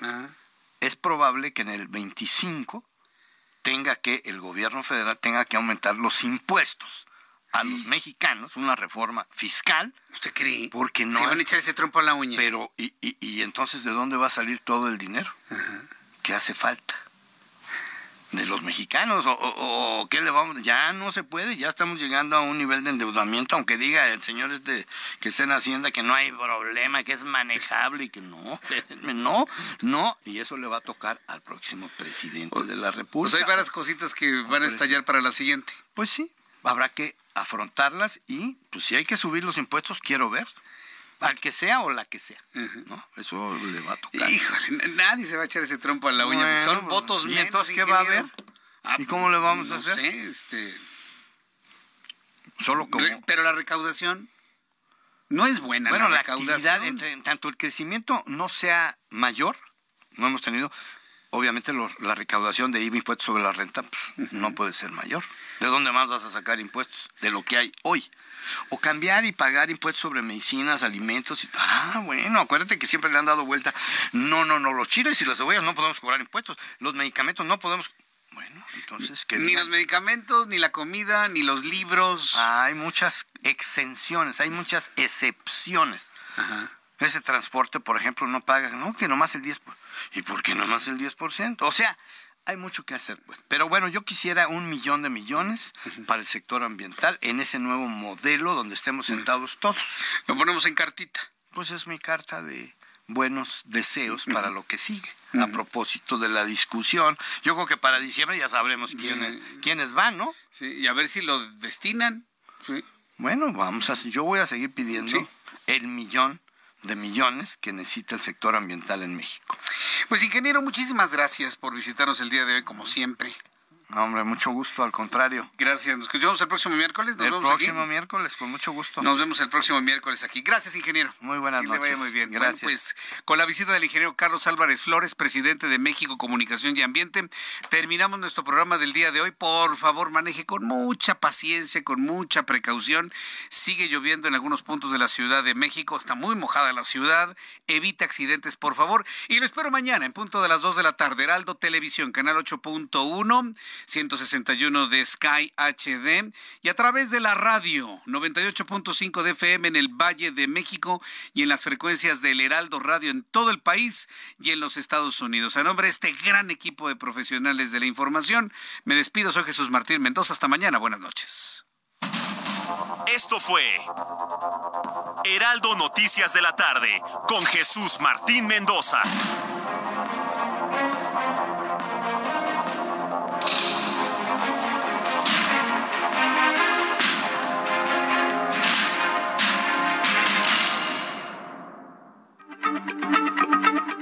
Heraldo Radio, la H se lee, se comparte, se ve y ahora también se escucha.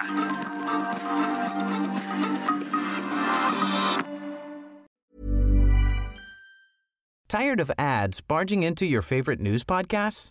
Good news. Ad-free listening is available on Amazon Music. For all the music plus top podcasts included with your Prime membership.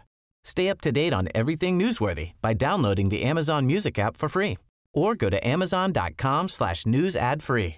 That's amazon.com slash news ad free to catch up on the latest episodes without the ads.